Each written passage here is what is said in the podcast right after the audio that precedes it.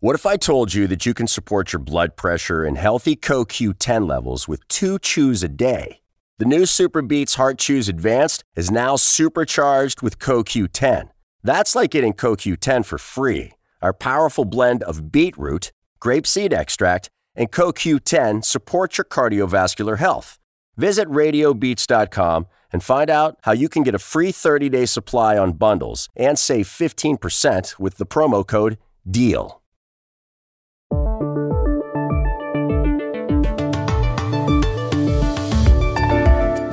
Un reportaje de este diario, The Washington Post, dio a conocer ayer la forma como las tropas rusas han matado a civiles en zonas rurales del sur de Ucrania, cerca al Mar Negro. Hablamos con Michael Robinson Chávez, uno de los autores del artículo. En el Perú, el presidente Pedro Castillo levantó ayer el estado de emergencia que había decretado el lunes tarde, pero seguían las protestas en algunas zonas del país. Sobre las implicaciones políticas de todo esto, dialogamos en Lima con la periodista Drusila Zileri. Aquí en Colombia sigue la polémica por la reforma al sistema pensional que ha planteado el candidato Gustavo Petro, a menos de dos meses de las elecciones presidenciales. ¿Es buena o mala la iniciativa? Llamamos a Kevin Hartman, investigador de la Universidad de Lovaina. Hola, bienvenidos al Washington Post. Soy Juan Carlos Iragorri, desde Madrid. Soy Dori Toribio, desde Washington, D.C. Soy Jorge Espinosa, desde Bogotá. Es miércoles 6 de abril y esto es todo lo que usted debería saber hoy.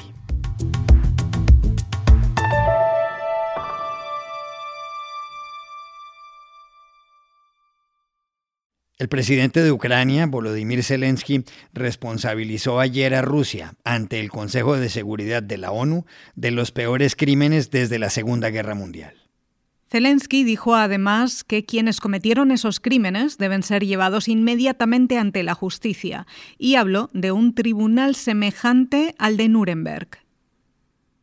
The Russian military and those who gave them orders must be brought to justice immediately for war crimes in Ukraine. Anyone who has given criminal orders and carried out them by killing our people will be brought before the tribunal, which should be similar to the Nuremberg tribunals. Y ayer, mientras seguían las reacciones por la masacre en Bucha, en Ucrania, llevada a cabo por las tropas rusas de Vladimir Putin, este periódico publicó un reportaje sobre matanzas en otras zonas. Ocurrió en los alrededores de Mykolaiv, una ciudad situada a 60 kilómetros del Mar Negro, en el sur de Ucrania. El centro urbano tiene más de 400.000 habitantes. En sus alrededores, en las zonas rurales, los soldados rusos han matado a decenas de civiles, según el reportaje de los periodistas de The Washington Post, Isabel Korshudian y Michael Robinson Chávez. Uno de esos civiles fue Sergi Boshiko, de 59 años, que era profesor de matemáticas en una pequeña población de esa zona.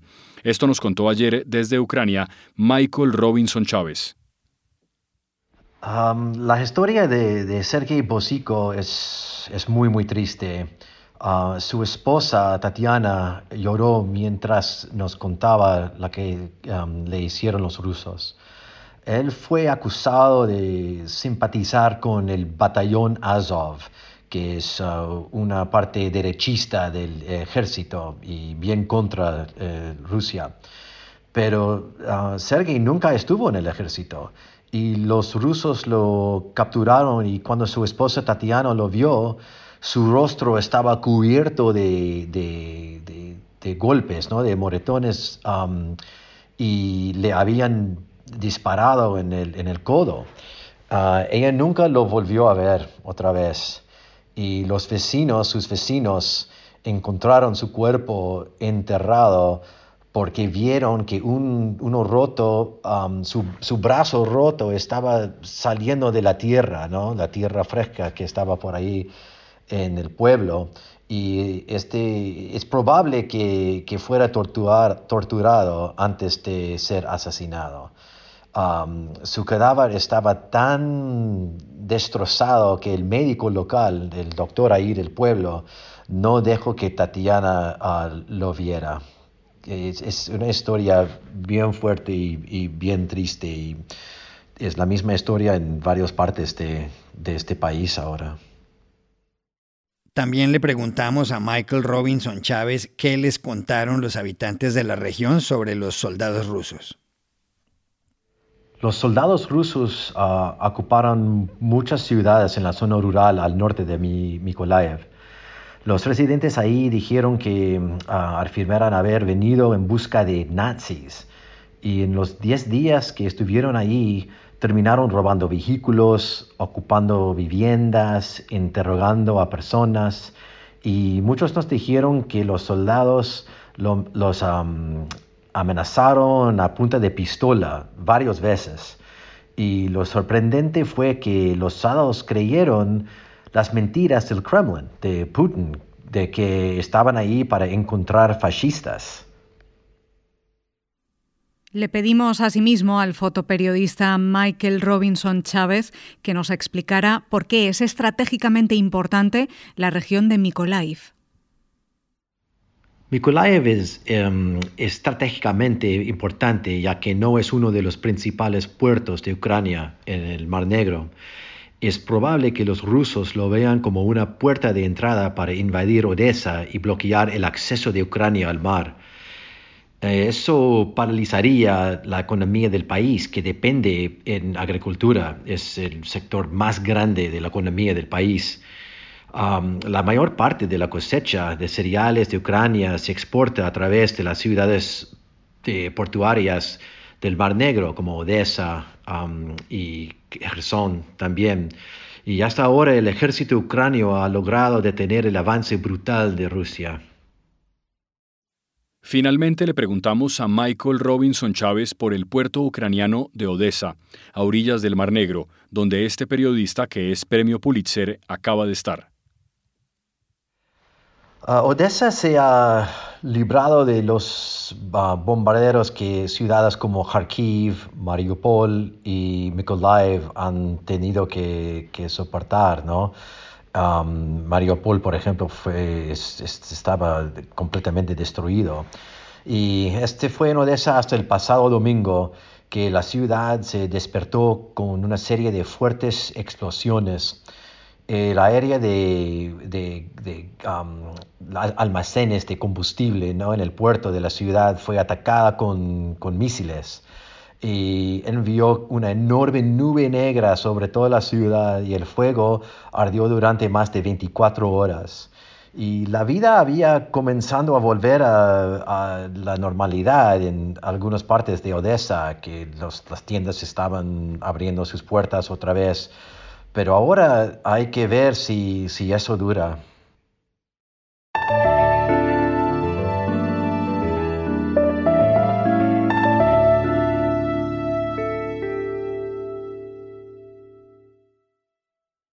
El Perú vive horas muy tensas. Ayer por la tarde, el presidente Pedro Castillo levantó el estado de emergencia que había decretado el lunes por la noche en Lima y Callao.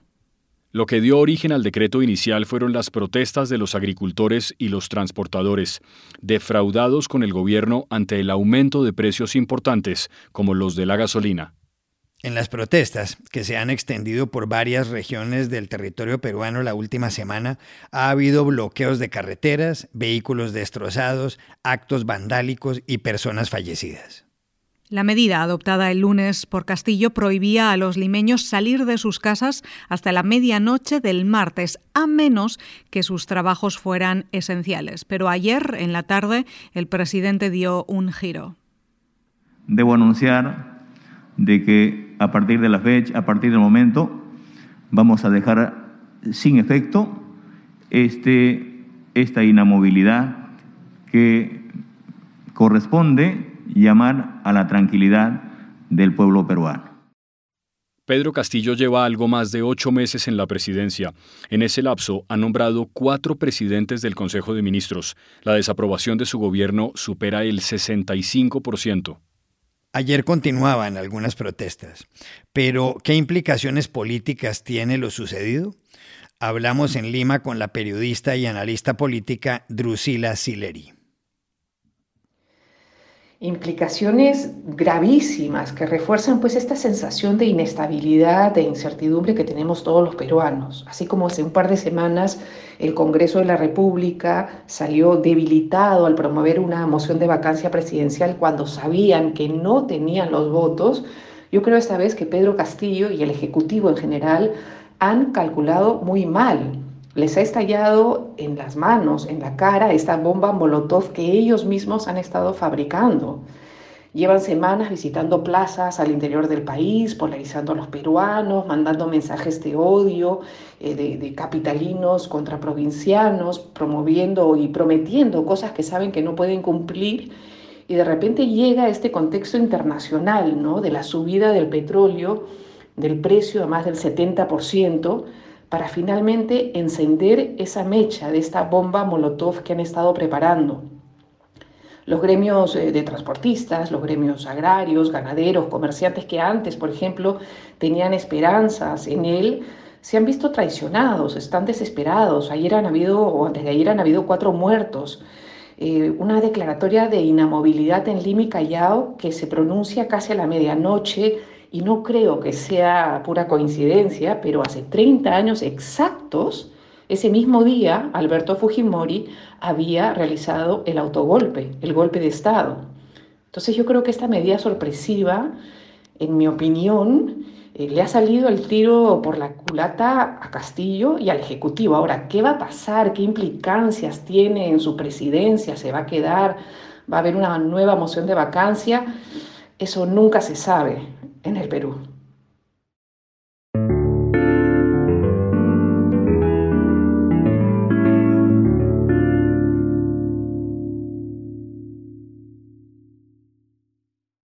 This podcast is sponsored by Monarch Money. Are you saving to reach your financial goals? Reaching those goals isn't just about getting more money, but by managing what you have. And the best way to manage your money? Monarch Money.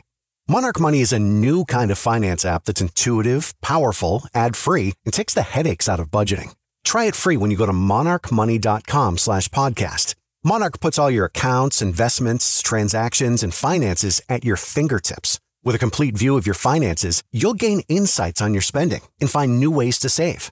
Plus, Monarch lets you customize your dashboard, collaborate with your partner, set custom budgets and goals, and track your progress toward them.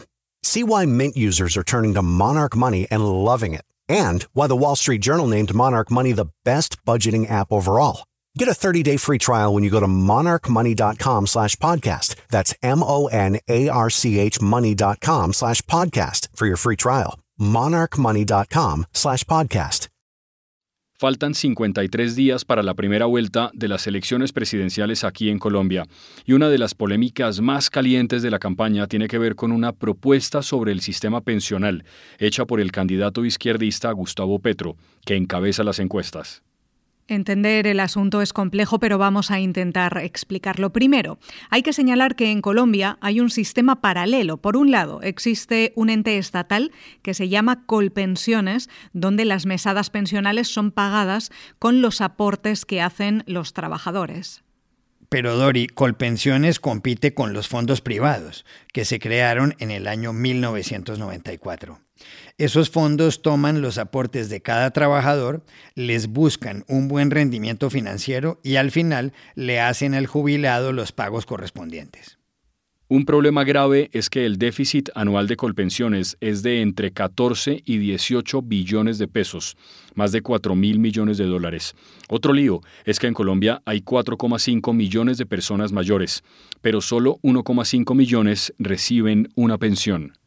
Bien, pues Petro propone esencialmente media pensión para los 3 millones de colombianos que no reciben nada. Y aquí hay que tener en cuenta que el salario mínimo en Colombia es de un millón de pesos mensuales, algo así como 270 dólares. Esto dijo Petro el 17 de marzo.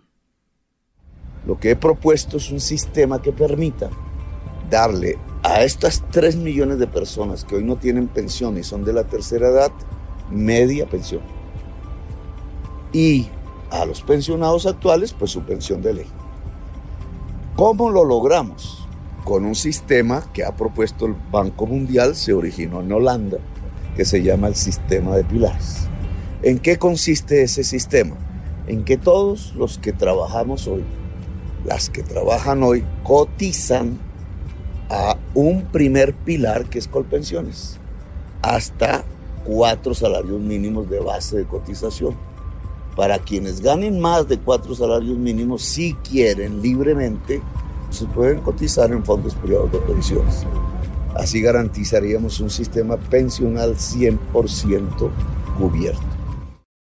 La propuesta de Petro levantó ampolla de inmediato. Mucha gente dijo que equivaldría a una expropiación. La controversia ha sido enorme. Incluso el presidente Iván Duque se pronunció esta misma semana.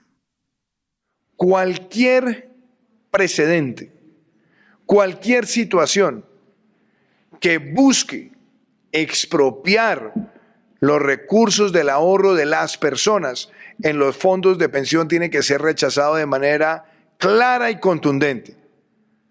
Porque echarle mano a los recursos del ahorro de las personas para nacionalizarlos y convertirlo en dinero de bolsillo del gobierno es un robo, un atraco. ¿La propuesta de Petro es buena o es mala? Llamamos ayer a Kevin Hartman, abogado de la Universidad del Rosario, investigador de la Universidad de Lovaina y quien ha escrito sobre el tema. La propuesta tiene una virtud y un vicio. La virtud es que se acoge al consenso de varios sectores que ya han hablado de adoptar un régimen de pilares cuya característica principal es simplemente tomar lo mejor tanto del régimen público como del régimen privado. El objetivo de ese régimen es doble. Por un lado, garantizar por el Estado una pensión digna y por el otro, cerrar el boquete abierto desde hace varios años de los 14 billones de pesos de los impuestos de los colombianos que se tienen que destinar hoy al pago de las pensiones actuales. Sin embargo, la propuesta está lejos de ser perfecta. Tiene enormes riesgos intergeneracionales. Por ejemplo, el techo del primer pilar lo ponen en cuatro salarios mínimos. Cuando se habla de un techo tan grande en el primer pilar, se crean riesgos para las pensiones de las generaciones futuras. Los centros de pensamiento que han detallado esta propuesta con un techo de un salario mínimo proyectan que para 2050 no habrá suficientes trabajadores capaces de sostener con sus aportes a los pensionados de ese entonces. Por tanto, si ponemos un techo de cuatro salarios mínimos, el sistema no aguantará hasta el 2050, sino hasta el 2035, porque el gasto del pilar público sería mayor. Por tanto, propondría revisar ese techo para darle mucha más solidez al nuevo sistema. Y el segundo problema es una destinación de los 14 billones de pesos del presupuesto general de la nación que se liberan al migrar a un sistema de pilares. El candidato ha hablado de gastarlos para otorgar medio salario mínimo, alrededor de 135 dólares, a 3 millones de adultos mayores que hoy no reciben una pensión. Y eso es razonable, teniendo en cuenta que Colombia es un país con enormes dificultades sociales. Sin embargo, parece no ser sensato que la fuente de ese subsidio provenga de esos 14 billones de pesos que se liberan, porque perderíamos una oportunidad de oro para destinar aquellos recursos en la creación de un fondo de amortiguamiento como en Suecia ocurre hoy en día, que nos permita en el 2050 hacerle frente al cambio demográfico que pondrá en riesgo a nuestro sistema pensional. Pero sobre todo, para darle certeza a los jóvenes de hoy en día que están trabajando y que están contribuyendo frente a su pensión futura.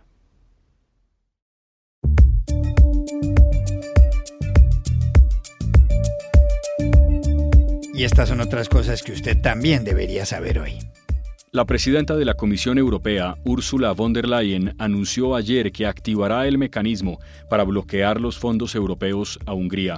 Se trata de la primera vez que se aplica esta medida, diseñada para hacer rendir cuentas a los países que violan los valores fundamentales de la Unión Europea, en cuestiones como corrupción o transparencia democrática. El anuncio llega justo después de la victoria electoral de Víctor Orbán, que consiguió el domingo su cuarto mandato consecutivo como primer ministro húngaro. El expresidente estadounidense Barack Obama regresó ayer a la Casa Blanca por primera vez desde que dejó el cargo en 2017. El exmandatario participó en un acto sobre la reforma sanitaria que se aprobó hace 12 años y que fue una de las piezas centrales de su legado. Obama comenzó su visita con una broma al presidente Joe Biden, a quien se refirió como vicepresidente, en referencia a los ocho años que pasó Biden como su número dos. Vice President Biden, Vice President.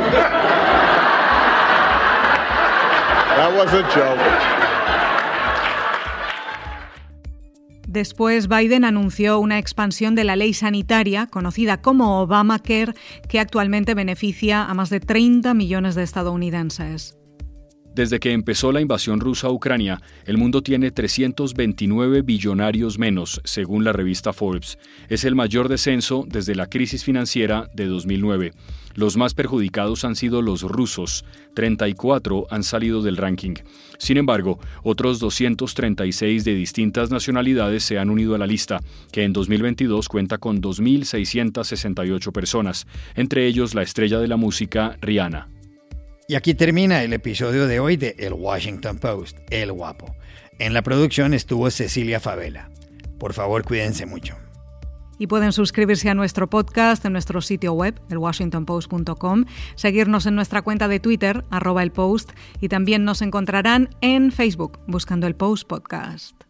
Chao, hasta la próxima.